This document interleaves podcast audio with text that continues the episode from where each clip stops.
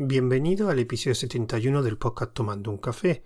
Mi nombre es José Jiménez y este va a ser un episodio especial porque no va a ser de la temática habitual, porque esto lo que voy a hacer es a continuación voy a insertar un audio que grabé para, digamos, celebrar el primer aniversario de un proyecto que es un canal de Telegram donde realizo entrevistas que se llama Entrevista en diferido. Así que esta, esa celebración fue una autoentrevista donde los lectores de la entrevista me enviaban preguntas y yo respondía en ese mismo audio.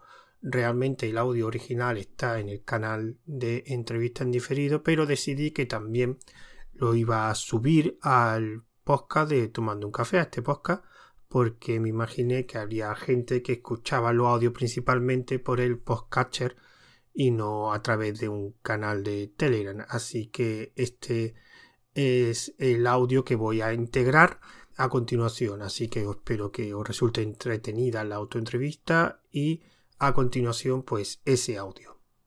Buena, esta es pues la autoentrevista para celebrar el primer aniversario del canal de Telegram de entrevista en diferido y que para celebrarlo pues solicité pues que me hicieran preguntas los lectores de, del canal he recibido entre unas 15 y 20 que están bastante bien y lo que me dedicaré básicamente será a, bueno, decir la persona que ha hecho la pregunta, leer la pregunta y evidentemente pues contestar. Mm, en principio eh, este audio va a estar directamente tal cual en el canal de entrevista en diferido lo subiré tal cual porque he considerado que es más fácil eh, grabar un audio pero también lo voy a publicar en mi podcast de tomando un café y en este caso sí voy a hacer una pequeña modificación porque uno de los en el servicio donde lo alojo los, eh, los audios de ese podcast que se llama Podcast permite poner capítulos. Mi intención pues, es poner cada pregunta un capítulo que básicamente sería un enlace al trozo del audio donde está esa pregunta. Así que de una forma más como una especie de índice del audio con todas las preguntas que me habéis hecho. Así que vamos a comenzar. Y la primera pregunta es de David C. Eh, no sé si son cronológicamente la, orden, no he ordenado ni nada, sino simplemente las primeras que tengo guardadas en la lista. Bueno, pues David C. Hola José, aquí tiene una pregunta para tu canal de entrevista en diferido para hacerte una autoentrevista. Enhorabuena por el aniversario del canal. Muchas gracias, David. Así que la pregunta, a la hora de preparar la entrevista de este canal, un requisito indispensable es que el entrevistado utilice Telegram, ¿o no? Sí, eh, requisito imprescindible. Mm, tienen que tener Telegram porque no, he hecho ni voy a hacer ninguna, ninguna entrevista fuera de, del canal. ¿Te has encontrado con alguien que quisiera entrevistar y no utilizara Telegram y lo hayas convencido para utilizarlo? Pues la verdad es que no. Solo un caso que no conocía su Telegram, que lo, hice una pregunta por, o sea, me puse en contacto con él por otro, por otro sistema que no fuera Telegram y me dijo que no utilizaba Telegram y que no, que no, que la propuesta, pues no aceptó la propuesta porque no utilizaba Telegram. Tengo que reconocer que casi todos los que yo he buscado de entrevistado lo he buscado por a través de Telegram y he puesto en contacto con ellos, con lo cual evidentemente sabía que tenían Telegram. Y los que me han recomendado los entrevistados, la pregunta fija que me tienen que recomendar uno, le he dicho casi siempre, quiero recordar, que era imprescindible que, tuvieran Telegram y de hecho se lo he pedido. Algunas, casi todas las veces se lo he pedido y yo que yo recuerde, a mí ningún entrevistado que yo sepa ha convencido a la persona que, que había recomendado para que le hicieran entrevistar. No todos los que me han recomendado todavía me he puesto en contacto con ellos.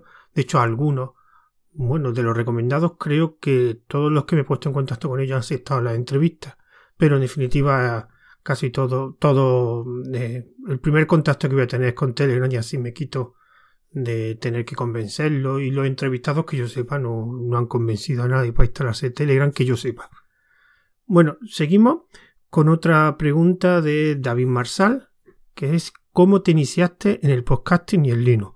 Pues Linux me inicié en la universidad por el 95 simplemente lo que quería instalar Linux porque en la universidad utilizaban Solari, quería replicar, digamos, el sistema que utilizaban pues, para hacer las prácticas, etcétera, y evidentemente en este caso, aunque solo haré un Unix, pues lo que me recomendaron instalar un Linux. Y el primero que me instalé, que yo recuerde, fue una Lagware 3.4 que de hecho me la compré entre comillas original porque en aquella época había una web donde pagando un, precio bastante barato ellos lo que hacían era se bajaban la ISO de la distribución que tú le indicabas de tener un catálogo de distribución en aquella época tampoco es que hubiera muchas y te lo grababan en un CD te lo ponían en una carátula y me, te lo enviaban por correo y era relativamente barato porque en aquella época las conexiones de internet tampoco es que fueran muy, muy rápidas y las atribuciones, de hecho las laguares creo recordar que eran, de hecho por aquí tengo todavía la carátula con los CD, eran cuatro CD y, y empecé con eso y después en una revista empecé actual vi Red no me acuerdo qué Red era, si la 4.2 o la 5 y ya me cambié de Red y de Red no me moví. O sea, cuando ya se cambió de Red Hat, pasó a Fedora, yo continué en Fedora y yo soy un caso, no sé, diferente a lo que veo, que a todos les gusta cambiar de vez en cuando de distribución. Yo soy un monodistribución, pero hasta es de escritorio. Yo siempre utilicé KDE, o sea, con el Lagware no, no existía KDE, pero yo instalé en la, creo recordar que, ya no me acuerdo si fue en el Lagware o en la Reja, eh, instalé el KDE Beta 1 y a partir de ahí todo, todo KDE. No he pasado por otra distribución.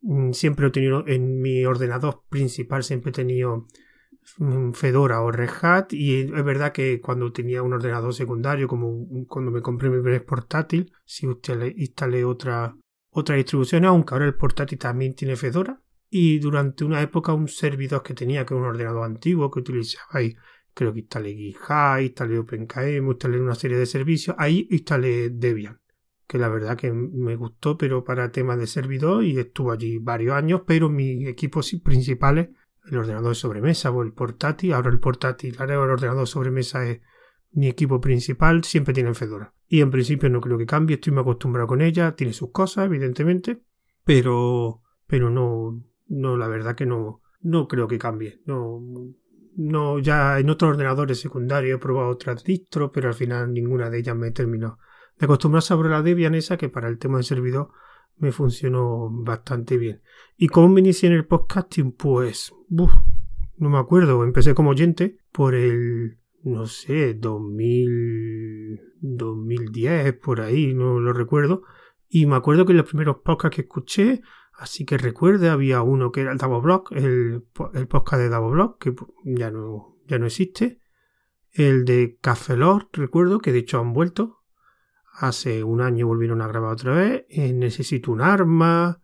¿Qué más? Pues, Pánico en el núcleo. Me acuerdo de ese podcast que era bastante curioso. Era de los primeros podcasts de, de Linux que, que escuché. Bueno, el Blog también tiene una sesión de Linux, pero este era solo de Linux. Y la verdad que no me acuerdo muchos más podcasts. Esos son los primeros.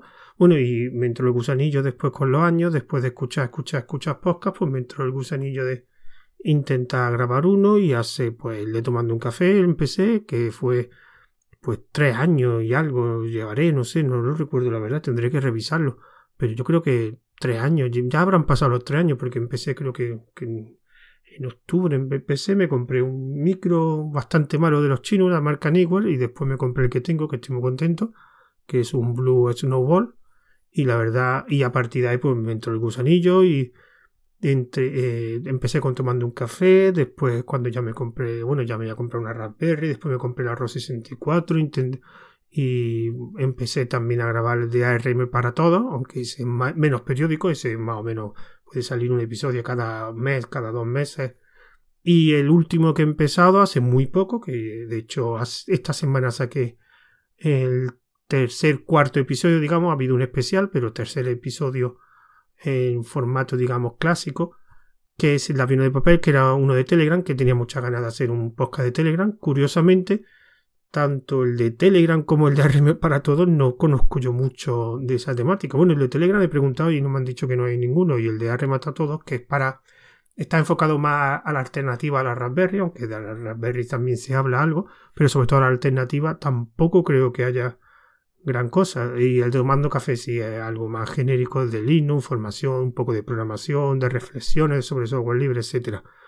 Y en principio no creo que haya más poco. Bueno, está el de Radio Deck, que está ahora parado, que lo hago con mis compañeros Daniel Primo y Joseda. Pasa que ahora Joseda, digamos, uno de los integrantes, Joseda, ha cambiado de, de país por motivos de trabajo y está un poco parado. No sé si lo retomaremos, espero que sí. Y es que la verdad que engancha mucho esto del podcasting. Te pones a grabar uno. Tampoco mis podcasts son muy profesionales, requieren mucha edición. Tampoco entiendo mucho de edición, pero la verdad que por ahora estoy bastante contento y gracias a podcasting he conocido mucha gente. Bueno, otra pregunta de David Marsal sería ¿qué echa en falta de la comunidad de podcasting? Le da un aire a qué cambiaría, añadiría o quitarías. Esa es una pregunta clásica con los entrevistados, que es una pregunta a qué añadiría, eh, cambiaría o quitaría de un contexto. En este caso lo voy a enfocar como dice el podcasting.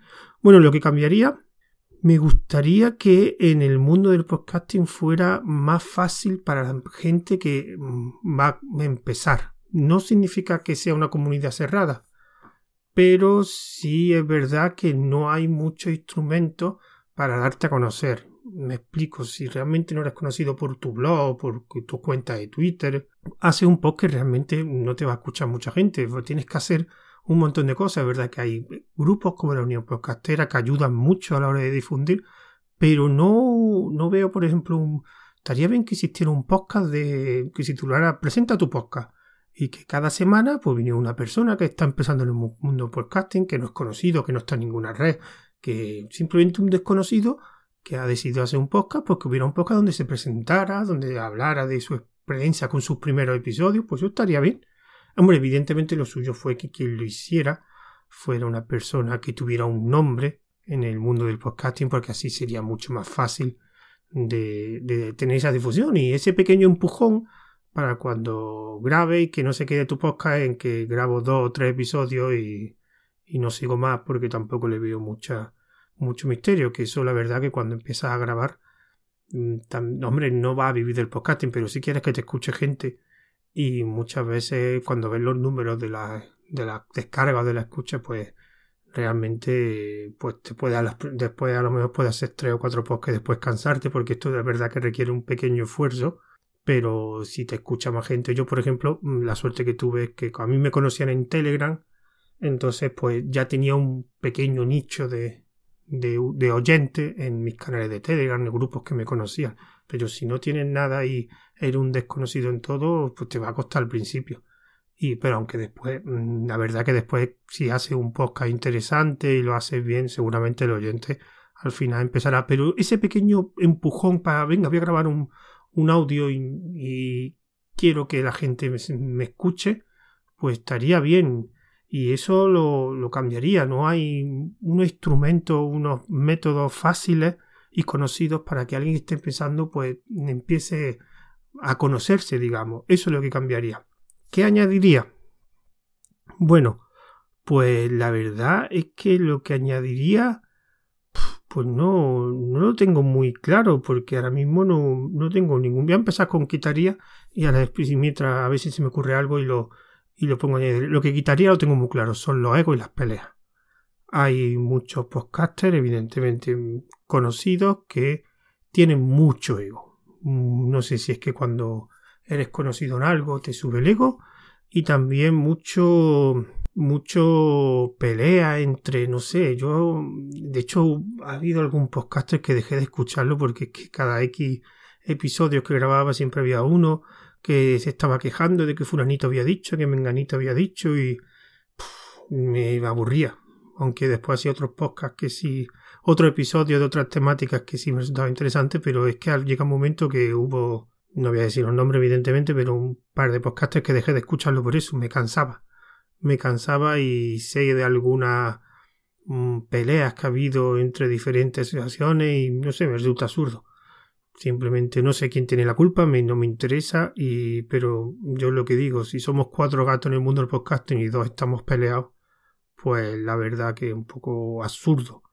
Y como siempre, mm, si dos se quieren, dos no se pelean si uno no quiere. o, simplemente se puede eh, dialogar para ver por qué hay esas peleas e intentar solucionarlas, o simplemente que uno de los dos bandos que no haga caso. Es que no sé quién te. Yo ya he escuchado algunas peleas y algunos conflictos que ha habido y no sé, me parece triste que con los pocos que somos estemos en la mitad de pelea. Y lo que añadiría, más difusión. Añadiría más difusión al podcasting. Es verdad que todo el mundo dice este es el año del podcasting, ya, pero nos conocen un poca gente. No hay un círculo de oyentes que o si un nicho digamos de tipos de usuarios que que escuchan podcast que sí que cada vez hacen más podcast que cada vez pero al final no hay difusión no hay cómo se arreglaría no lo sé no sé qué tipo ahora mismo están entrando empresas eh, lo de Spotify que compró bancos en la radio cada vez casi todos los programas tienen su podcast o, lo distribuyen en formato podcast, etcétera.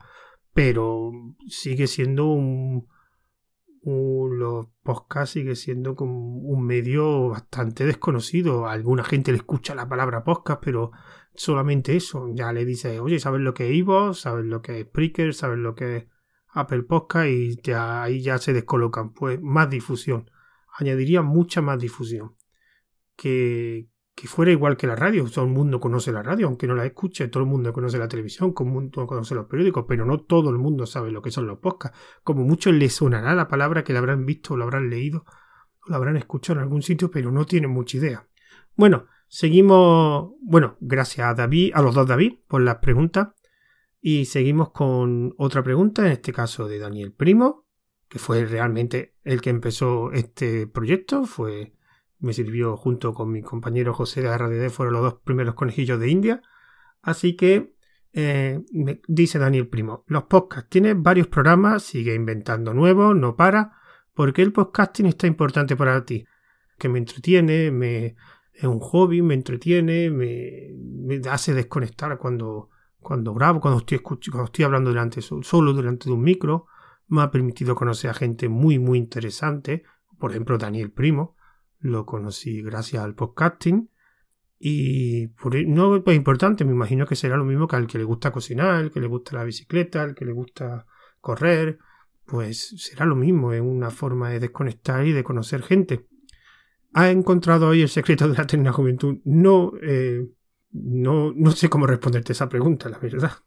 Otra pregunta más de Daniel Primo. En una formación, ¿tiene alguna forma de descubrir cuando los alumnos están disfrutando de lo que aprenden, ese momento en que la cabeza se clic y empieza a establecer conexiones para construir cosas más grandes. Bueno, buena pregunta y esta la he leído y cuando la leí me la hiciste, la estuve pensando porque yo me di cuenta de eso o en mi caso he visto cuando más disfrutar los, alumnos de las formaciones que yo he dado es cuando eh, estaban más motivados. De hecho llegaba un momento en que, eh, aunque yo tenía, digamos, un recorrido, un, temario que tenía que hacer y quería hacer unas explicaciones, eh, al final el ritmo y el temario lo escogían ellos. No sé si me explico. Me ha pasado en, alguna, en algunos cursos, no en todos, que estaban tan eh, motivados por querer aprender cada vez más que me pedían más cosas, incluso me pedían cosas que realmente estaban relacionadas con el temario, pero no eran objetivos del temario. Ahí yo me di cuenta que cuando alguien quiere aprender y aprender y aprender y aprender y se ve que lo que le está enseñando el formador se le queda corto, ahí yo me estoy dando cuenta que ahí están disfrutando, porque quieren saber más. De hecho, es algo que un formador tiene que, que, hacer. O sea, no solo enseñar y que aprenda una serie de conceptos y que lo asimilen correctamente y que sepan después utilizarlos cuando acabe el curso por ellos mismos, sino también motivarlo, motivarlo a que ellos también aprendan. Yo generalmente en, algunos cursos en los que puedo dejo lo que llamo semillita, o sea, yo tengo que seguir un temario, porque planifica un temario y unos conceptos, pero me gusta también dar las alternativas. Por ejemplo, si estoy dando un curso de programación y estamos hablando en la programación orientada a objetos, pues me gusta también, pues, aunque sea algo relacionado, también hablar de la programación funcional. Y eso es lo que yo llamo semilla. Digamos, dejar algo allí que lo explicas, lo, introduces, pero no entra en profundidad eso. Pero sabes que está relacionado. Evidentemente yo esa semilla siempre tengo una serie de, de enlaces o recursos por si alguien me pide más sobre eso, pues por lo menos que se lo pueda dar. Por ejemplo, si hablo del ejemplo de programación funcional, pues yo tendría ya una serie de recursos preparados por si alguien, y si alguien viene y me pregunta, oye, mira, eso de la programación funcional me gustaría saber más, pues ya sé que ahí hay una motivación por aprender más. Y ahí es cuando me di cuenta que eh, funciona o está funcionando como estoy dando la formación.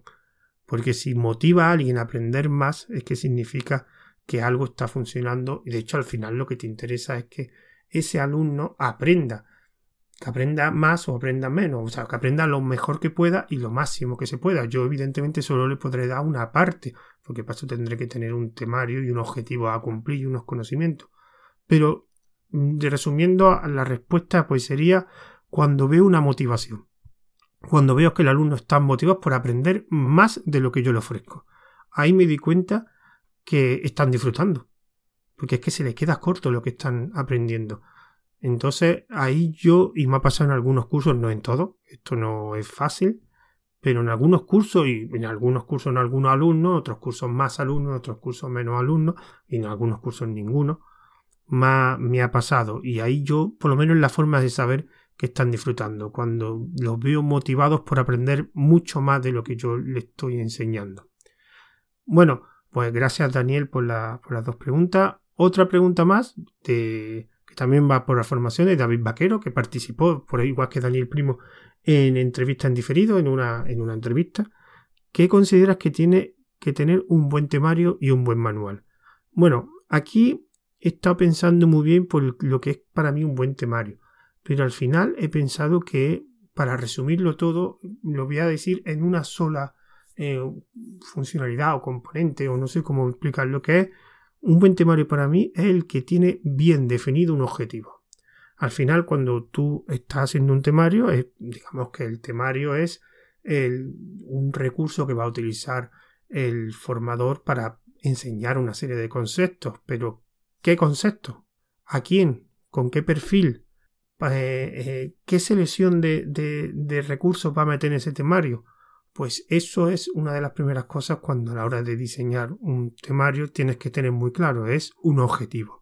Esos objetivos sirven para, eh, digamos, especificar qué concepto o qué aprendizaje han tenido que, digamos, asimilar o aprender que los alumnos en una formación ya teniendo un buen objetivo te permite tener un buen temario y seleccionar los conceptos que tienes que, enseñar. Porque eso es una cosa que en un curso hay que tener muy claro, en un curso no puede abarcar todo. Un curso, yo siempre he dicho que un curso para un alumno o para un perfil de alumno. Y ese perfil de alumno es el necesario para, eh, digamos, eh, cumplir el 100% de los objetivos. Si un alumno no cumple todo el objetivo, algo habrá fallado en el curso. Puede ser el temario, puede ser el formador, puede ser las prácticas, puede ser la forma de impartición de, la formación, etc. Pero cuando ya tiene un objetivo muy bien definido, todo lo demás es un poco más fácil.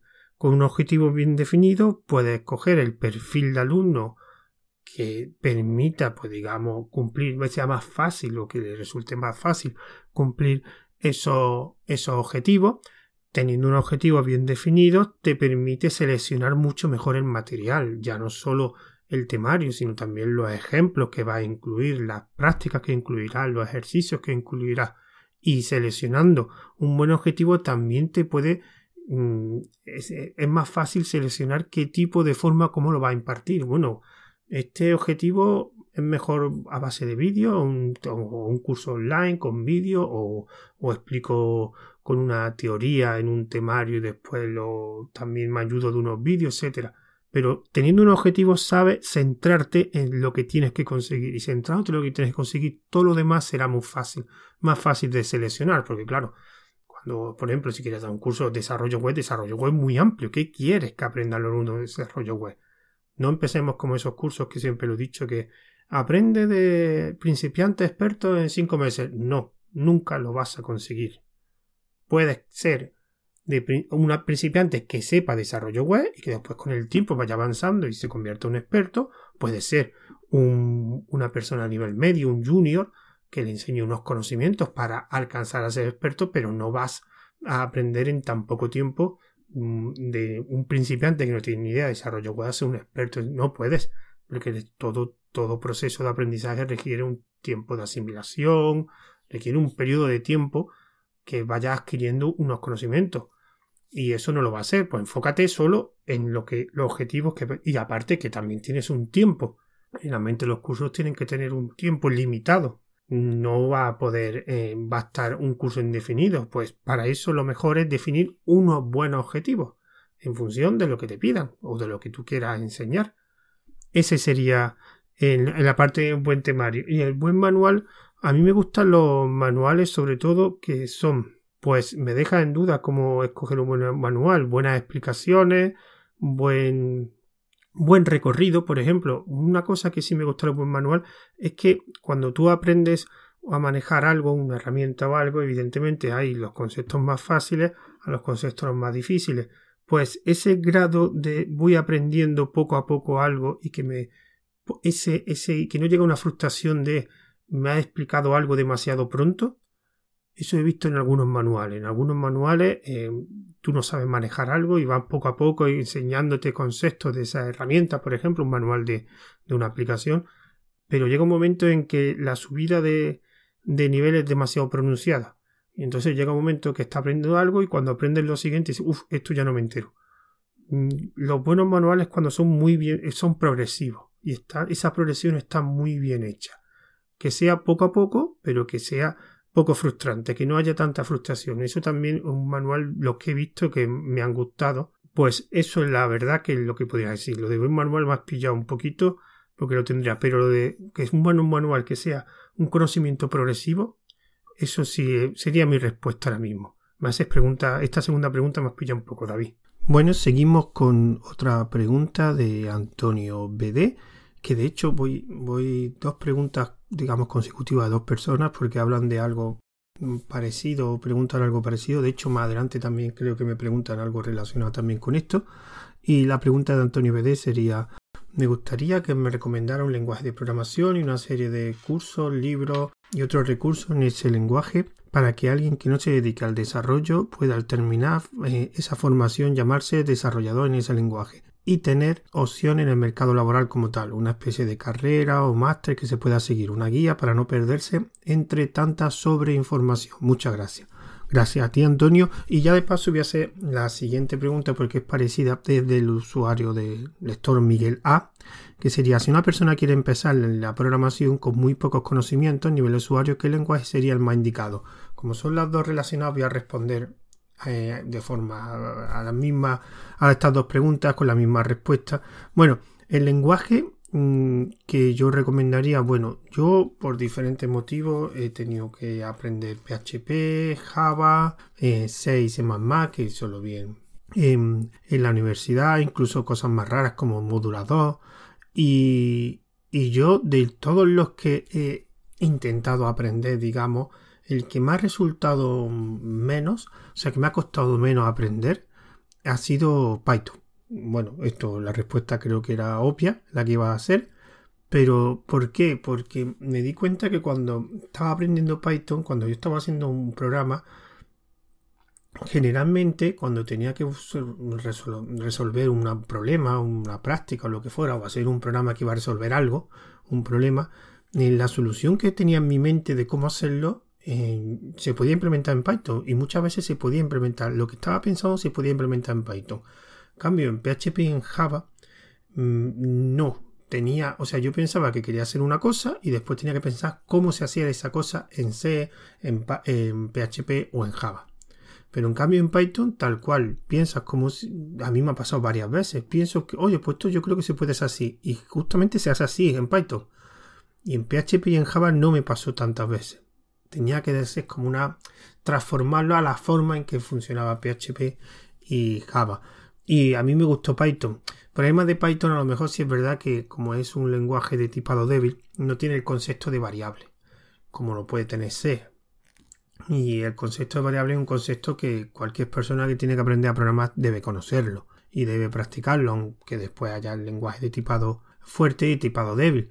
Y a lo mejor eso pues eh, es lo único que en Python yo tengo quejas. No es que porque sea peor o, mejor, simplemente porque es un concepto muy importante que al principio se debe conocer el concepto variable, pero que después en Python no lo pone en práctica, entre comillas. Hay forma de... Hay librerías que te permiten utilizar tipado fuerte en Python. Y entonces, claro, el problema es que si después te pasa a un lenguaje o aprende otro lenguaje que tenga tipado fuerte, pues eso a mí me pasó esto con C y Python Claro, en declaras variables y en Python no es obligatorio declarar variables y, y, fue raro, fue un cambio un cambio raro, pero por lo demás eh, Python lo recomendaría, además hay muchos recursos, hay mucha te puede es multi digamos multiámbito, pues puede trabajar en muchísimos ámbitos, cosas que en otros lenguajes está enfocado más a un, un ámbito más reducido. PHP, por ejemplo, PHP está enfocado mucho a desarrollo web, y en Python lo puedo utilizar en muchos ámbitos.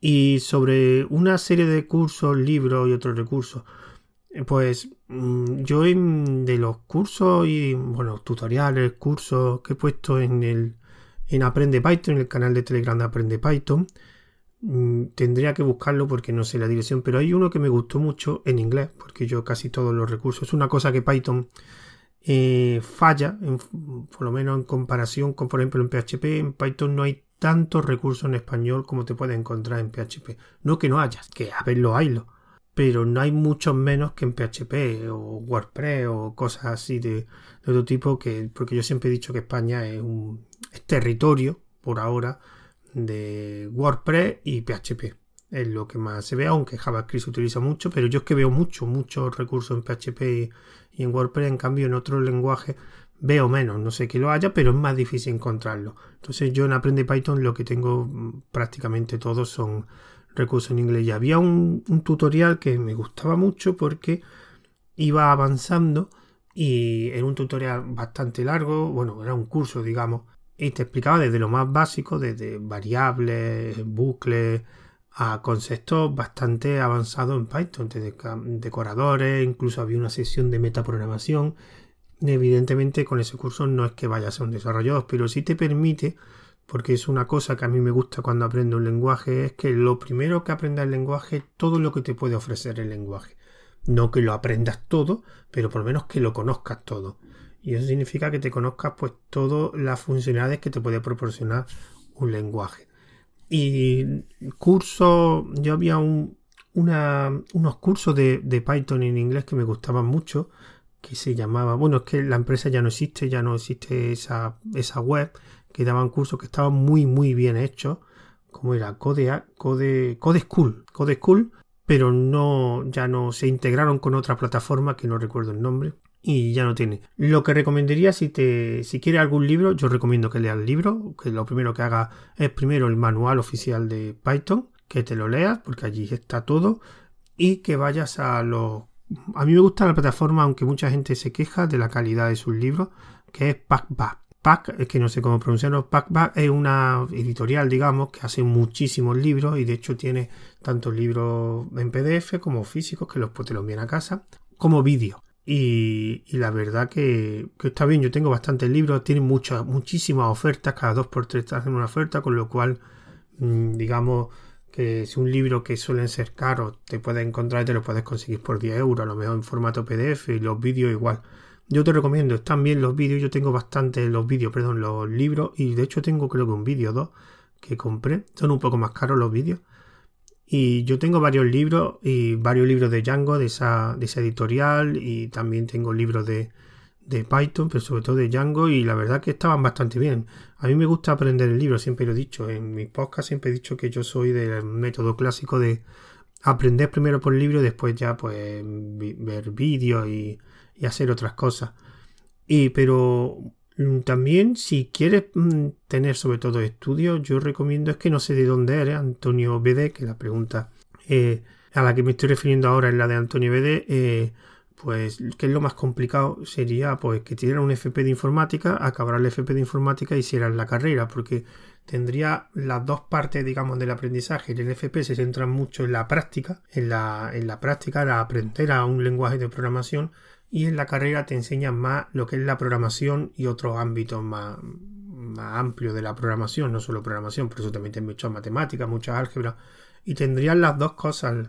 Pero claro, eso realmente es complejo. O sea, hace un FP, después hace una carrera. Yo poca gente conozco que lo han hecho, aunque conozco gente que lo ha hecho, pero poca porque mucho tiempo, requiere mucho gasto, sobre todo de la universidad, que ahora está un poco cara. Pero si lo puedes y si tienes fuerza de voluntad y puedes conseguirlo, eso sería la mejor. En el aprendizaje sería la mejor. FP y, después una carrera, una ingeniería. ¿Vale? Muchas gracias a los dos, Antonio y Miguel A. Y seguimos con la siguiente pregunta. X Vendrell, que en este caso el alien, no sé cómo se llama la verdad. Pero en este caso la pregunta es broma aparte, ¿por qué haces todas estas cosas desinteresadamente o no? ¿Qué te motiva? Bueno, pues desinteresadamente no, mm, lo, al contrario, mm, no lo hago desinteresadamente. Yo cuando hago esto, pues también me sirve también para conocer gente, para darme a conocer y algo de dinero conseguido, muy poco, pues lo imagino que no sé si realmente imagino que será cuando alguien ha donado en mis proyectos, ha sido porque me conoce de los canales o del del podcast. Bueno, evidentemente he conseguido muy poco dinero en esto, no creo que, con, que se pueda vivir de esto, pero motiva al final el conocimiento. Gracias a los canales he conocido herramientas que a lo mejor eran difíciles de conseguir, como por ejemplo Tipora o Zenki, que son, digamos, dos herramientas para mí imprescindibles ahora. Pues las conocí gracias al canal, he conocido a gente muy interesante, he conocido grupos, por ejemplo, en que está X Vendrell, del grupo de Eduardo Collado, del podcast de Eduardo Collado, y si no estuvieran esos proyectos, no hubiera empezado esos proyectos, posiblemente no, no hubiera conocido a eso. Pues esa es la motivación, conocimiento de gente, conocimiento de, de herramientas, de, pues esa es mi máxima motivación que tengo ahora mismo. Bueno, seguimos y ahora es, después de X Vendrell, pues tendría, bueno, otra persona que también ha estado en, hace poco estuvo en una entrevista en diferido, que es José GDF, y la pregunta es, ¿alguna vez te has planteado crear contenido en formato audiovisual? Pues la respuesta es sí. Y mi primera idea fue el canal de una aplicación, hacer un canal de YouTube con vídeos de las aplicaciones que había puesto en el canal. Y cogía una de las aplicaciones del canal, pues hacer un vídeo explicando cómo funciona. El problema es que me costó bastante. De hecho, tenía pensado hacer uno de Senki, uno de Tipora.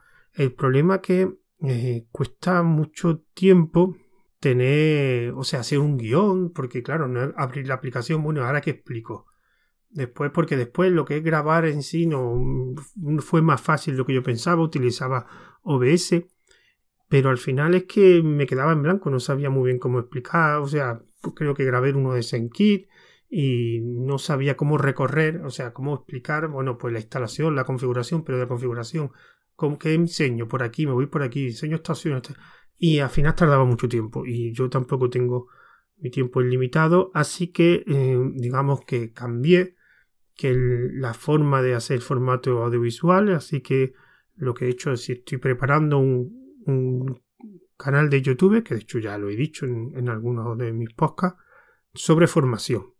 Y en este caso, para que no sea algo, digamos, eh, más trabajoso para mí, pues sería básicamente el formato sería pues una transparencia, de haya un contenido, una temática de formación y yo hablando en lo alto, explicando o ampliando la información que se pone en la transferencia, en la transparencia, perdón. Y esto sería pues básicamente como una charla, digamos, típica charla o presentación que se ve en el evento, pues hacerla en YouTube. Esto me resultaría más fácil, ya que lo único que tendría que hacer sería un guion escrito. De hecho, ya tengo los tres primeros vídeos, digamos, la temática, ya he grabado un vídeo. Quiero grabar tres, si no grabo tres vídeos no saco el canal. Me gusta cuando empiezo un proyecto nuevo ya que tenga contenido, bastante contenido. En este caso creo que tres vídeos de para empezar creo que es suficiente. Y el primer vídeo ya lo he grabado. Lo, el segundo vídeo estoy empezando a hacer el guion porque claro, quiero explicarlo bien. Lo que quiero decir lo quiero tener bastante... No quiero leerlo como un robot, pero sí saber en cada transparencia lo que quiero comunicar y cómo lo voy a comunicar. El segundo estoy haciendo el guion y el tercero sé la temática que voy a hablar, pero no, no lo he empezado todavía. ¿Cuándo lo voy a lanzar? Pues espero que el segundo, el segundo lo haré en enero y si ya le cojo, porque claro, al principio pues estoy utilizando OBS Y es un programa que es relativamente fácil, pero es algo muy nuevo para mí. Y bueno, tendré fallillos. El primer vídeo tuve algunos fallillos, y, pero yo creo que se va a quedar como está. El segundo ya he pensado cambiar algunas cosillas. Y así voy aprendiendo. Y el segundo en enero. Y yo creo que espero que en febrero salga el canal. Así que muchas gracias, José. La siguiente pregunta es de Hugo Campos. Y la pregunta es. Mm, pregunta para la autoentrevista. ¿Cómo sacas tiempo para todos los proyectos que tienes? Bueno, pues Mm, no, el proyecto, el tiempo el que tengo es nocturno. Generalmente yo tengo dos niños y no me deja mucho tiempo, no puedo estar en casa porque no, que es donde grabo evidentemente, porque si están los niños no, realmente es muy difícil grabar. Así que grabo cuando es por la noche y algunas veces lo que también hago es levantarme muy temprano eh, antes de empezar a hacer cosas y pues una hora o dos horas, que, esto también lo escucho que lo hace mucha gente, sobre todo podcaster, he visto que algunos que se levantan a las 5 de la mañana para grabar, yo no puedo grabar esa hora, pero sí puedo hacer cosas de mis otros proyectos a esa hora por la mañana, pues depende, algunas veces lo hago por la noche o por la mañana temprano, porque el resto del día es, es muy complicado. Y, y el tiempo es el tiempo libre que tengo, pero eso es como todos los podcasters y todo el mundo que tenga, digamos, que tenga como hobby, pues esos proyectos los tenga así. ¿Cuál es, es eh, tu manera, perdón, de organizar tu tiempo? Y sobre todo, ¿cómo haces para no quemarte con todo lo que tienes que hacer? Bueno, por ahora, cuando empiezo a quemarme, lo que hago es bajar el ritmo. No, de hecho, una de las cosas que más me estaba quemando era tanto el canal de un día la aplicación como un Python al día, porque era de lunes a viernes y por eso decidí hacer el cambio de, de tres veces a la semana, que es bastante más, entre comillas, más relajado. Es una cosa también que tengo, entre comillas, automatizado. Si con esos tres veces a la semana o me requiero ese tiempo que tengo para los tres veces a, la semana, pues si tiene que ser pues cuando pueda, como más o menos tiene aprende Python, que aprende Python pues, una vez a la semana o dos veces a la semana, lo que sí es verdad que a lo mejor pues pongo varios recursos seguidos, que es posible que también haga eso. Por ahora mm, puedo aguantar los tres días, tres días a la semana de esos dos. Y los otros proyectos no me queman porque realmente mm, aprende Python, como he dicho antes, son mensual, no requiere mucho esfuerzo. El de tomando un café pues cada semana o cada generalmente cada dos semanas y al abrir el papel va a seguir el mismo el mismo formato, la misma periodicidad. Entrevistas en diferido es cada 15 días, que tampoco son 10 o 12 preguntas las que hago un entrevistado en una semana.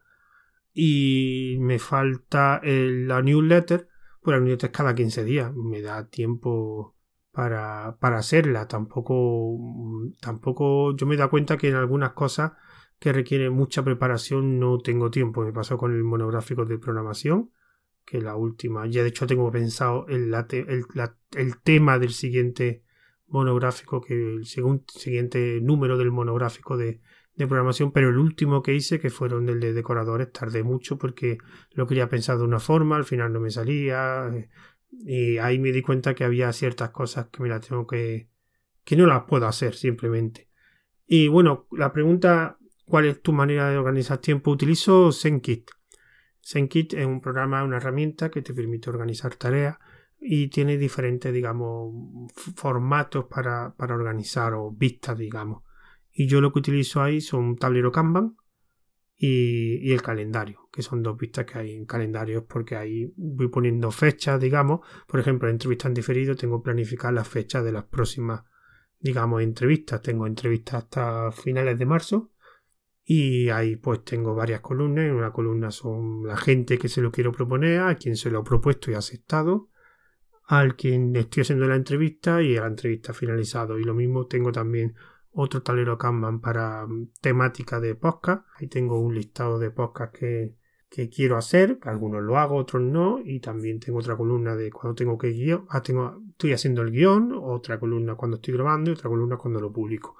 Y también tengo en este caso en la newsletter también tengo ahí otro tablero Kanban Así que es lo que hago, organizarme mediante tableros Kanban en Senki. Bueno, gracias Hugo. La siguiente pregunta es de Juanjo, que dice lo siguiente. Para un servicio VPS entre Amazon y Digital Ocean, algunas características que destaque, así optar una o la otra. Quizá alguna que recomiende, pues aquí no te puedo ayudar mucho.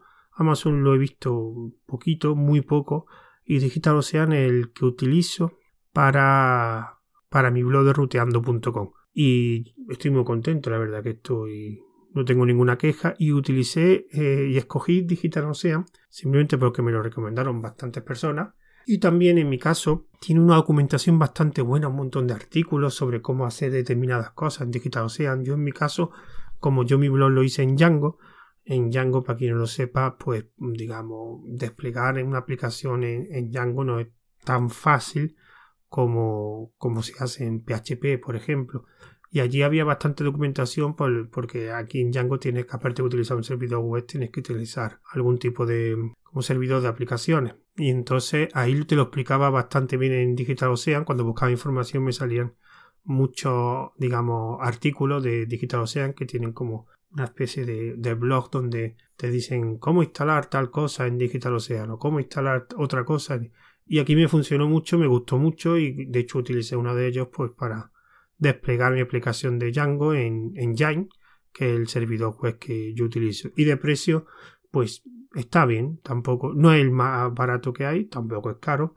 Y quizá alguna otra que, que recomiende. A mí me han dicho Linode. Linode que también va bastante bien. No lo conozco, pero sí he visto. Es más, creo que es más barato que Digital Ocean.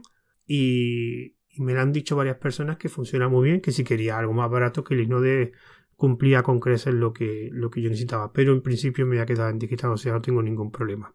Para resguardar el anonimato, ¿qué servicio VPN sugiere y por qué? Bueno, lo de los servicios VPN yo ya he intentado varias veces, de hecho creo que dije en una RM para todo, un episodio de RM para todo, en la ROS 64 quería montar un VPN.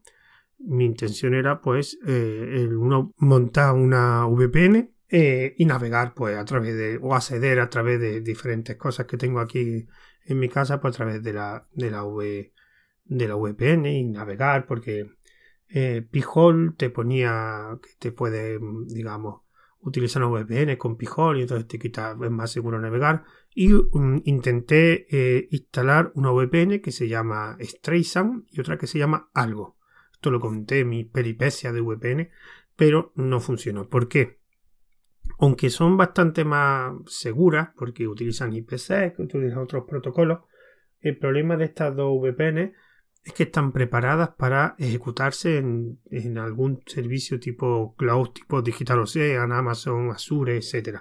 De hecho, tienen un instalador, configurador, digamos, que a través de un menú tú le vas indicando dónde lo quieres instalar y él te prepara una máquina específica y la despliega en ese, en ese servicio de cloud. Evidentemente tú tienes que dar tus credenciales para poder. Yo lo probé en Digital Ocean, pero como efectivamente, tanto Estresan como algo, me creó una máquina en Digital Ocean, en mi cuenta Digital Ocean, con el VPN instalado y configurado, y ya solo tenía que, hacer la configuración de los del cliente, etcétera. Pero es que yo no quería hacerlo eso, yo lo quería utilizar en la ROS 64. Entonces probé PVPN, pero PVPN me fallaba digamos PVPN, digamos es un, script para instalar y configurar de forma fácil VPN.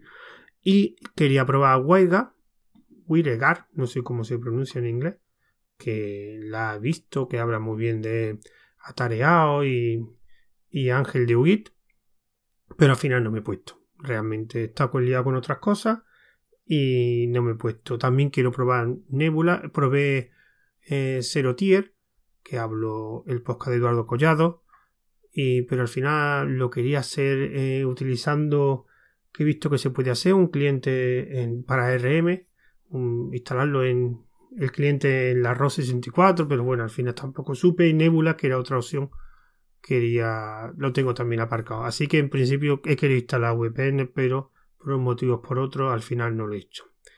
Otra pregunta, eh, ¿tienes muchos canales en Telegram y otros en Telegram y otros de excelente contenido dichos canales. Felicitaciones, muchas gracias. Sin embargo, sostener todo ello es tiempo. ¿En qué te retribuye dicho trabajo? Bueno, no sé si a nivel de ingresos, monetarios, cómo lo sostienes con tu tiempo, gastos que implica. Bueno, eh, ya he comentado antes que lo que me retribuye el trabajo, pues no sé, que me conozca la gente, que conocer yo sobre todo a gente, conocimiento que, que he adquirido. En qué me, en el otro era cómo lo sostienes con tu tiempo, con mi tiempo. Gastos no implica ninguno, todo en Telegram. No, el podcast realmente no, no tiene. Bueno, sí, tuve que hacer un gasto para comprar el micro. Y no tengo cuenta en Evo de pago, ni de Spreaker, ni en principio no. Y en Telegram es todo gratuito. Lo único que tengo es mi blog, que lo tenía de hace bastante tiempo y que lo que estoy ahora reutilizando mi blog, antes escribía el blog pues por diferentes artículos sobre programas de Linux y ahora lo que lo hago es simplemente pues para lo que escribo es tanto lo utilizo para publicar las entrevistas de, este canal en, en, mi blog digamos en otro formato porque este, el blog tiene un feed también y también para anunciar pues nuevos episodios de de cualquiera de mis podcasts y hacer algún tipo de otro anuncio relacionado a mi proyecto. No escribo artículos ni nada, pero claro, eso no es necesario. Lo utilizo porque ya lo tengo para eso, aunque no es necesario. Es el único gasto que tengo, en principio monetario. Sí me gustaría, ah, en principio, no requiero muchos ingresos más, pero sí es verdad que, por ejemplo, si me gustaría comprarme otro tipo de micro, o por ejemplo, si me gustaría comprarme un, un no sé cómo se llama, un, un brazo de esto para el micro, en vez de tenerlo lo tengo apoyado con, con su con su base que venía con el micro, pero sí me gustaría comprarme un, no sé, un brazo de estos que, que se que ponen los micros para que sería bastante más cómodo para mí. Y en principio no tengo mucho más. Y los ingresos monetarios, mm, sí tengo algún ingreso, he tenido algún ingreso monetario, tanto por las cuentas de Amazon afiliados, los referidos, los enlaces referidos en Amazon, el de, el de Digital Ocean, que también tengo un enlace referido, y de hecho es uno de los sitios donde más dinero me ha mandado, aunque el dinero no es para mí, el dinero es, es para pagar cada mes el, el hosting, o sea, el dinero que, que, me donan, digamos, entre comillas, o que hacen, o que me dan por utilizar el enlace referido, no dinero que yo recibo. Parte de donaciones de PayPal, que por, para agradecerme el trabajo y el tiempo que dedicaba a mis canales, que le habían hecho mucha falta Mm, pero en principio no requiero, no tengo muchos ingresos, tampoco tengo muchos gastos, aparte de, me gustaría cambiar el micro, aunque este me va muy bien, pero me gustaría tener un micro bueno también eh, dinámico para probar y por lo demás nada más. Pero evidentemente, pues yo no es que intente monetizar, pero si yo seguiré poniendo de vez en cuando pues los enlaces referidos por si la gente quiere apoyar algo. Así que muchas gracias Juanjo bueno, otra pregunta. En este caso, esta pregunta es de José. A ver, una pregunta para tu entrevista para la próxima semana. Bueno, ya, ya pasa más de una semana. Como persona que se dedica a la programación y su divulgación mediante tus podcasts, blogs, webs, canales de Telegram, ¿recomendaría a alguien dedicarse a ese sector? Sí. Bueno, no me dedico a la programación, me dedico más a la formación. Esa es la única aclaración, aunque sí es verdad que hablo bastante de programación en mi podcast, bueno, en mis canales, evidentemente, tengo dos canales de Python. ¿Recomendaría a alguien dedicarse a ese sector? Sí, la verdad es que sí. ¿Qué consejos y recomendaciones daría una persona que se dedicara, que se quiera dedicar a ello o se lo esté planteando? Pues lo primero, paciencia. O sea, la programación, cualquier ámbito que, quieras aprender de la programación, que quieras, te quieras enfocar, no solo desarrollo web, sino, no sé, ahora está de moda el inteligencia artificial, del de machine learning y todo eso, o análisis de datos, etcétera. Eh, paciencia, porque en cualquier ámbito hay muchas opciones, muchos conocimientos que tienes que aprender y que esto va poco a poco. Yo mi consejo principal es que tengas paciencia, que no quieras aprender, lo primero que, que adquiera es una buena base de conocimiento. Yo, para mí, la mejor base de conocimiento es leyendo mucho, Después, mm, cuando para afianzar esos conocimientos leyendo es muy bueno pues hacer prácticas, hacer eh, tus proyectos en tu casa o colaborar en proyectos en GitLab, en un repositorio de GitLab de, de GitHub que haya disponible o viendo vídeos, viendo lo que hace otra gente. Pero para mí es muy importante tener paciencia. Vas a tardar en aprender. No empieces como mucha gente haga me cojo un curso y voy a aprender con el curso. No va a aprender con el curso, simplemente el curso será un paso más que tendrás que hacer. Así que eso, y sobre todo que aprendas bien. Eso significa que adquiera una buena base de conocimiento antes de ponerte a programar como un loco. Que muchas veces somos muy impacientes y olvidamos la teoría y nos enfocamos a la práctica. Y después pasa lo que pasa, que tenemos unas lagunas de conocimiento bastante grandes. Y cuando estamos haciendo un proyecto hay muchas veces que no sabemos el proyecto, pero no porque sea fácil o difícil, sino porque es que no sabemos. Y tenemos que volver a retornar, aprender para rellenar esa laguna de conocimiento y después volver a la práctica. Pues yo te recomiendo que lo primero que es aprendas, por ejemplo, algo que a mí me dijeron es antes de aprender un lenguaje de programación, aprenda a programar. Cuando aprenda a programar, ya escoge el lenguaje, el lenguaje de programación que quiera. Esto es algo, por ejemplo, que la universidad, que yo me quejo mucho de ella, pero lo hacen muy bien. Te dan mucha teoría y después te dan práctica, pero te dan mucha teoría. Y la teoría es muy importante porque yo lo que digo siempre, antes de practicar hay que aprender. Y aquí vivimos en una época donde todo lo queremos hacer rápido, rápido, rápido y después tenemos unas lagunas de conocimiento muy grandes. Así que mi consejo es y mi recomendación es que tengas paciencia, que todo se aprende poco a poco y se tiene que asimilar. Por mucho que aprendas algo, después tu requiere un proceso de asimilación que tarda un tiempo y que tengas una buena base de conocimiento antes de empezar a programar como un loco. Pero resumiendo, que tengas paciencia. Esto tarda, pero que al final si lo haces bien, obtienes su fruto. Eh, bueno, gracias José. Otra pregunta, en este caso es José Carlos García, que también participó en una, una entrevista. La pregunta empieza, cada vez resuena con más fuerza la inclusión obligatoria de la informática en los planes de estudio, recientemente en la FP. A tu juicio, ¿cómo y qué se debería incluir? Bueno, para mí esto es lo que voy a decir y porque es lo que pienso. Muchas veces me han dicho, eh, yo he hablado con gente y me decía, ¿por qué las matemáticas son importantes en los planes de estudio? Todo el mundo me decía, que las matemáticas que te enseñan a, pensar de una forma de, diferente, porque las matemáticas tienen un, poder de abstracción muy grande y es muy bueno que los niños aprendan la abstracción. Evidentemente la matemática, aparte de depender por las operaciones básicas que hacen falta en la vida real, pero lo demás, ecuaciones diferenciales, integrales, ecuaciones trigonométricas, todo eso para qué sirve. Y todo el mundo me decía por lo mismo, porque te permite, digamos, que tu cerebro se tenga procesos de abstracción que no se aprenden con otra asignatura, etcétera, etcétera. Bueno, pues para mí la informática las nuevas matemáticas, con una diferencia. Las matemáticas, para que digamos te gusten, se tienen que explicar muy bien, muy bien. Y ese es el gran problema que tienen las matemáticas, que la mayoría de las veces no se explican bien. Entonces, como es un, digamos, es una materia realmente difícil, pues si no se explica bien, no se motiva al alumno. Y si no motiva al alumno, pues las matemáticas, por mucho que tú expliques, no te van a servir para nada. Pero en cambio, la informática también tiene esos procesos de abstracción. Cuando tú programas, también tienes que abstraer y tienes que pensar de una forma de. porque esos objetos que tú estás programando realmente no existen, como en las matemáticas. Entonces, te permite esa capacidad de abstracción también la vas a conseguir con la programación, con una diferencia la programación sí es más entretenida que la matemática. Para empezar, la programación permite obtener un fruto rápidamente. O sea, tú estás haciendo un programa y el programa tú lo ves. Cuando tú estás haciendo alguna operación matemática, realmente no ves el resultado, ves un resultado numérico. Pero un programa es algo que hace algo. Y generalmente hace algo que tú lo puedes ver y que tú lo puedes utilizar cambio, una operación matemática te da un resultado, pero ¿para qué quiero saber ese resultado? ¿Qué voy a hacer con ese resultado? ¿Qué más me da que salga un 4, con un 5, con un 7? ¿Qué, obtengo? Pero en cambio tú puedes hacer un programa que lo que haga es, yo que sé, cargue un listado en un fichero. Pues ya lo has visto, está cargando los listados en un fichero. O después que coge, eh, los grabe en un fichero, los cargue en un fichero, o ves que una pelotita se mueve por la pantalla y vas viendo eh, un resultado, digamos, más práctico.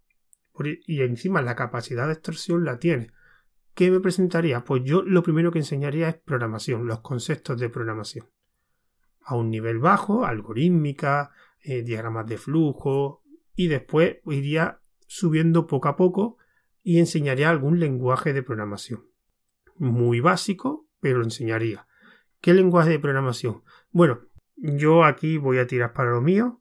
Aquí tendría que decirte que sé, C++ o algún tipo Scratch. A mí el Scratch eh, está muy bien para los niños, pero lo veo, no sé, o robótica, por ejemplo, esto otra cosa que sí también estoy viendo. La robótica es algo bastante interesante porque a una programación con lo que he dicho antes, un resultado concreto. O sea, tú estás programando y ves el resultado, que es por ejemplo mover un robot. Scratch lo veo, pero que no sé, nunca me ha terminado de convencer. No puedo decir por qué, pero no. En cambio, lo de la robótica o programación, o por ejemplo, desarrollo web estaría muy bien enseñarlo a los niños, conceptos básicos, pero por ejemplo, aquí también vendría un resultado fácil. Verían su página web. Podrían desarrollar una web y la verían. Entonces, esto motiva mucho. Cuando tú haces algo y ves el resultado y un resultado que puedes utilizar, te motiva mucho. Por eso la robótica o desarrollo web lo incluiría. Sigue la pregunta como como el cómo me refiero a qué, en qué niveles, cursos, horas, semanales. Bueno, pues yo eh, de pequeño, pues no sé poco, no lo he pensado, esto requiere ya una respuesta muchísimo más razonada. Eh, lo que sí me gustaría es programación fuera algo tipo robótica o algo tipo de desarrollo web que puedan ver el resultado. ¿Cuántas horas? Pues se podría empezar con algo pequeño, una hora, dos horas, para que los niños empiecen a manejar. Y en cuanto al qué, a contenidos, ciudadanía digital, informática de usuario, informática más teórica, hardware, redes, sistemas operativos, programación, yo metería programación de primera. Y después, más adelante, sí pondría como una especie de optativa donde eh, podríamos hardware, redes, pero yo creo que los conceptos de hardware, redes, sistemas operativos, eh, quiero que tienen que ser niños para más mayores, pero de pequeños yo creo que el tema de robótica, o sobre todo robótica porque es algo de los niños más pequeños sería lo más fácil. Y después va subiendo y que sea sobre todo algo que sea útil o sea que el resultado lo puedan utilizar ellos. Por eso he dicho robótica. Por ejemplo en hardware el problema de hardware y redes es que yo lo veo demasiado avanzado para, para niños. Yo creo que a lo mejor a partir de los 14 o 15 años se podría meter esa cosa de hardware, redes, sistema operativo. Yo realmente lo de mm, sistema operativo, hardware, redes no lo veo tan importante como puede ser eh, programación o en este caso robótica, que lo veo sobre todo por el nivel de abstracción que, que llega. Pero sí, como cultura general es verdad que llega un momento en que algo de hardware, redes y sistemas operativos tiene que saber, igual que antes en la cultura general es otra cosa, pues aquí la cultura general también eh, en el ámbito informático es muy importante. Gente que no sepa manejar un ordenador. Yo soy formador y me sorprende la gente con trabajo, pero ya no gente mayor, como muchos piensan, sino gente de 20 o 30 años que no sabe manejar un ordenador. Sabe manejar el navegador web, pero poco más. Y me he encontrado gente con 20 años que sí sabe manejar Facebook, sabe jugar a un juego, pero después conceptos básicos de organización, carpeta, eh, cortar y pegar y había gente que les costaba, no sabía manejarlo, por eso, pero ya ahí sí un nivel más alto, un 15 años a partir de, pero a, de, a partir de los 6, 7, 8 años, lo de la robótica es algo que me gusta y lo he visto, lo he visto que en algunos colegios lo están implementando. Y después un poquito más arriba me gustaría meterle algo de desarrollo web, algo digamos desarrollo web, digamos, más que no fuera programación pura y dura. Y sí lo que sí metería es como lo mismo que se mete en matemática, meter eh, programación. Pero programación, no lenguaje de programación, conceptos de programación. Poco a poco, metiéndolo poca hora, pero metiéndolo en todos los cursos, por lo menos explicarle lo que es la programación, cómo funciona un programa y los conceptos básicos, variables, bucles, todo eso se lo metería desde pequeño. Otra pregunta de José Carlos García. Tiene un equipo de escritorio en casa. Lo usa esporádicamente, tres o cuatro sesiones por semana.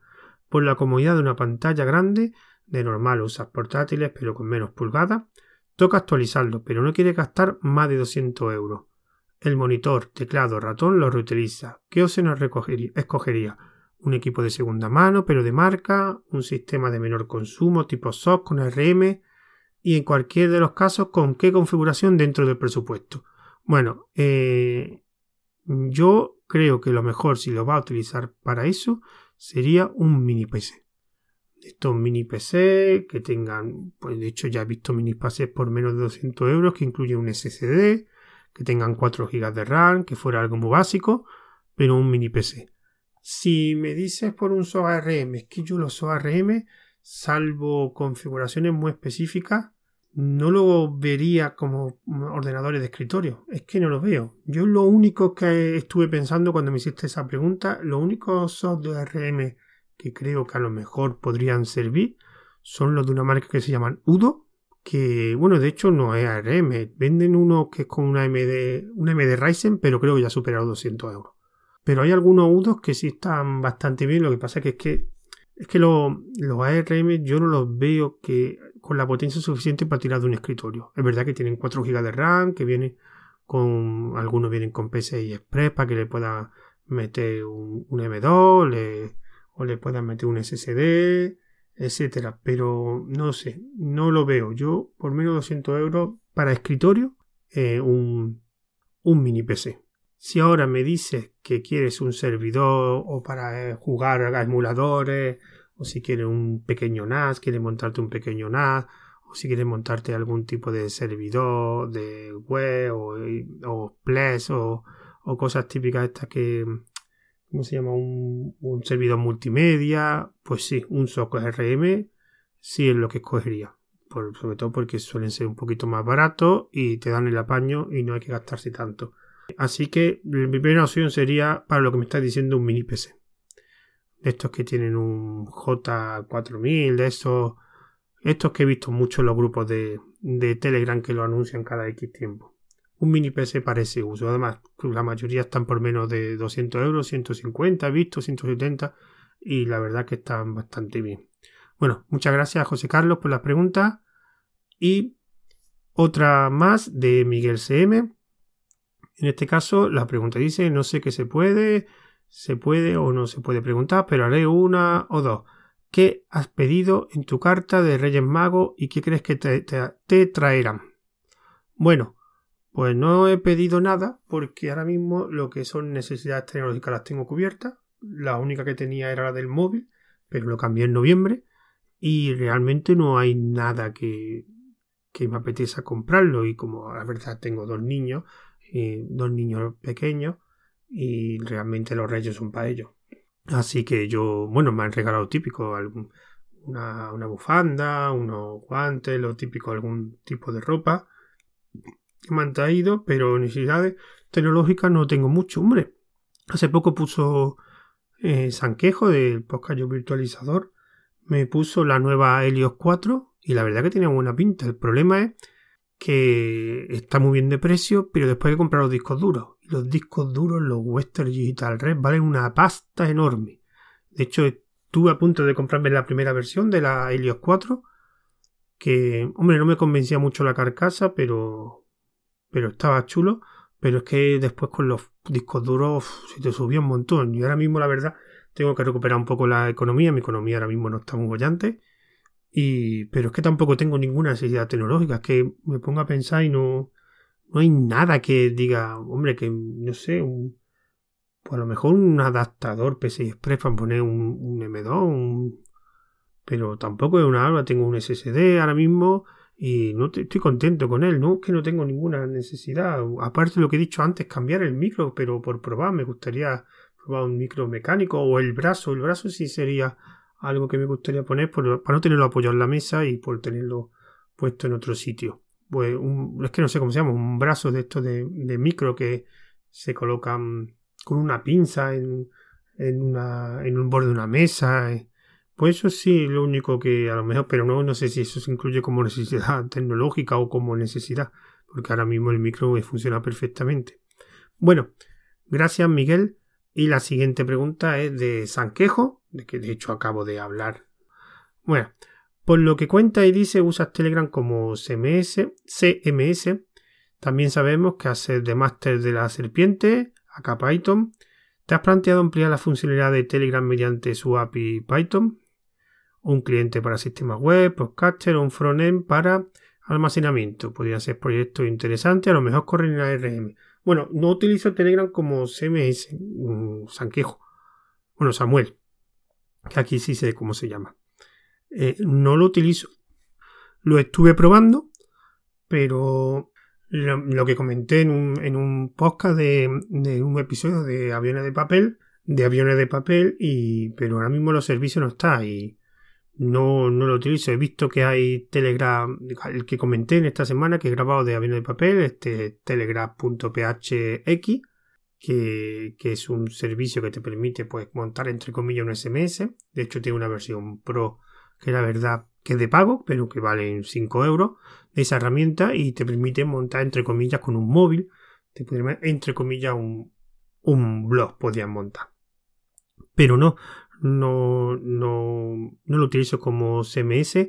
Y si me amplía, amplía la función de Telegram, sí, lo he estado mirando, eh, pero claro, con mi tiempo y con lo mal que me organizo el tiempo, he estado mirando eh, porque mi idea es montar un bot que te genere un RSS de un canal de podcast. Me refiero, como muchos sabréis, yo tengo yo los podcasts, aparte de algunos los servicios típicos de Anchor y, y, que los distribuyo, yo lo distribuyo a través de un canal de Telegram. Ese canal de Telegram básicamente tiene notas del, del podcast y los archivos, en este caso yo los subo siempre a un OGG y de MP3, pues lo que me gustaría tener es un canal que me haga un feed de, digo, perdón, que un feed de ese canal, como pasa con los blogs. ¿Cuál es el problema? hay bots que te permiten hacer eso. El problema es que los bots no te recogen los archivos. O sea, tú tienes un canal de texto, o sea, de mensaje, y él sí te genera un feed. Pero en cuanto tú incluyes un archivo, ese archivo no te lo incluye en el feed. No sé por qué, pero no lo incluye. Lo he probado varias veces y mi idea sería pues hacer algún tipo de bot que lo que haga recoja todos los mensajes, incluidos los archivos que, que están en un canal y pues lo envía a una página web hecha en Django y en Django genera un feed, porque eso sí lo he hecho en mi blog. Mi blog yo tengo, mi blog está hecho en Django y en Django hay una librería que te genera feed. De hecho, yo lo generé a mano el feed, bueno, con código, evidentemente, generé el feed. Pues mi idea sería eso, si se puede hacer. Está mirando, está mirando cómo se hace en bot en Python. Vi una librería que se llama Python Bot, creo que se llamaba. Problema que ahora mismo lo deja un poco parado, pero mi intención sí era hacer eso, montar un feed, que hubiera la posibilidad de montar un feed de un canal de, de podcast habitual. Bueno, muchas gracias Samuel. Y la última pregunta es de Rubén Gómez. Eh, bueno, me dice, ¿cómo vivías en el mundo de la informática hace 15 años? Bueno, estamos en el 2020, así que sería en el 2005. Eh, cuando me hiciste la pregunta tuve que pensar mucho cómo vivía la informática. Yo creo que en el 2005 todavía estaba en la universidad. No sé si estaba en la UNED, me había pasado a la UNED porque por motivo de trabajo me pasé a. De otra forma estuve muchos años en la universidad, no la acabé porque llegó un momento en que, digamos, me quemé y, estuve cogiendo muy poca asignatura. Y el, con Linux en ese caso utilizaba Linux, ya no me acuerdo si era Fedora o Red Hat, yo creo que ya estaba el cambio a Fedora, y utilizaba, y esto es lo que he tenido que pensar, porque yo he pasado épocas de mi ordenador principal era un portátil o mi ordenador principal era un sobremesa, dependiendo de, en este caso, cuál fuera, generalmente era cuál era más potente, si era el portátil, utilizaba el portátil, y si no el sobremesa. Y aquí quiero recordar que mi ordenador era Mm, creo recordar, pues que ya no me acuerdo, creo que el portátil era el que utilizaba más a menudo y tenía el sobremesa y yo creo que el sobremesa lo utilizaba, me acuerdo una vez, lo utilizaba mucho para ver la tele. En aquella época había estas tarjetas de, de televisión, capturador de televisión, le enchufaba una antena y veía, y veía la tele. Lo hacía desde Linux. ahí seguía utilizando Windows, o sea, tenía, en lo que hacía en aquella época era, tenía dos discos duros, un disco duro con Windows y un disco duro con Linux y ahí el Windows lo utilizaba de vez en cuando, pero en el, en el sobremesa mm, casi siempre era, era Linux. Linux casi siempre, aunque tenía otro. Y en el portátil sí utilizaba algunas veces, dependiendo de la época, porque en el portátil la distribución de Linux, con el tema del Wi-Fi y de otras cosas, no funcionaban tampoco tan bien como en el sobremesa. Y hubo épocas en que utilizaba Linux en el sobremesa o utilizaba Windows porque el Windows funcionaba todos los drives, funcionaba todo bien. Ahí ya no me acuerdo de 2005, pero básicamente era eso, un ordenador sobremesa, un portátil y Linux. Principalmente utilizaba Linux, aunque en el portátil creo recordar que utilizaba también Windows para juegos, no me acuerdo. Aunque hubo una época, no sé si incluyó en el 2005, que me dio por eh, hacer, hacerme una colección de juegos de Linux. Entonces empecé a recopilar eh, todos los juegos de Linux que busqué por, por internet eh, evidentemente la gran mayoría eran piratas. Y me hice una tarrina de CD. En aquella época todavía estaba lo de las tarrinas de CD con un montón de juegos. Tendría al final conseguí 20 o 30. De hecho, Hubo algún juego como el Doom que lo jugué en Linux entero. Me lo descargué, jugué y funcionaba bastante bien. Era el Doom 2, creo que era, no me acuerdo. No me acuerdo si era por el 2005 por ahí, pero creo recordar que por aquella época era el Doom. La verdad que estaba, estaba muy bien. Conseguí jugar en Linux y algunos otros juegos también me funcionaba el Linux. Me hizo una tarina. Había otros juegos que no me los descargaba, pero no, no conseguí que funcionasen bien. Así que esa era como vivía hace 15 años. Así que muchas gracias, Rubén. Y esta es la última pregunta. Así que ya la próxima entrevista será, van a ser en este caso, van a ser a dos podcasters. Espero que tienen que confirmármelo. Ya me pondré en contacto con ellos para que me lo confirmen. No será hasta dentro de dos semanas y seguiré el ritmo ya con entrevistados. Eh, con el ritmo habitual en el canal, pues con otro, otros entrevistados. Tengo, como he dicho antes, hasta finales de marzo. Imagino que la semana que viene empezaré a ver si quiero proponérselo a más gente, simplemente para tener como un colchón de, de gente. Tengo ya pensado dos o tres personas que me gustaría proponérselo, a ver si tengo suerte y lo aceptan. Y sobre todo, muchas gracias a los que habéis preguntado, muchas gracias a todos aquellos que estén, eh, los lectores de, de la entrevista. Espero que las respuestas hayan estado al nivel de la respuesta del entrevistado, porque ahí tengo que reconocer que lo he entrevistado, muchos entrevistados han respondido muy bien o por lo menos de una forma que a mí me ha gustado mucho. Así que poco más que decir, así que gracias a todos y pues ya nos seguiremos viendo en el formato habitual. Y recordad que este audio lo voy a subir al canal de tal cual, al canal de entrevista en definido y un poquito más adelante pues lo publicaré también en mi podcast de Tomando un Café. Así que un saludo a todos, hasta luego.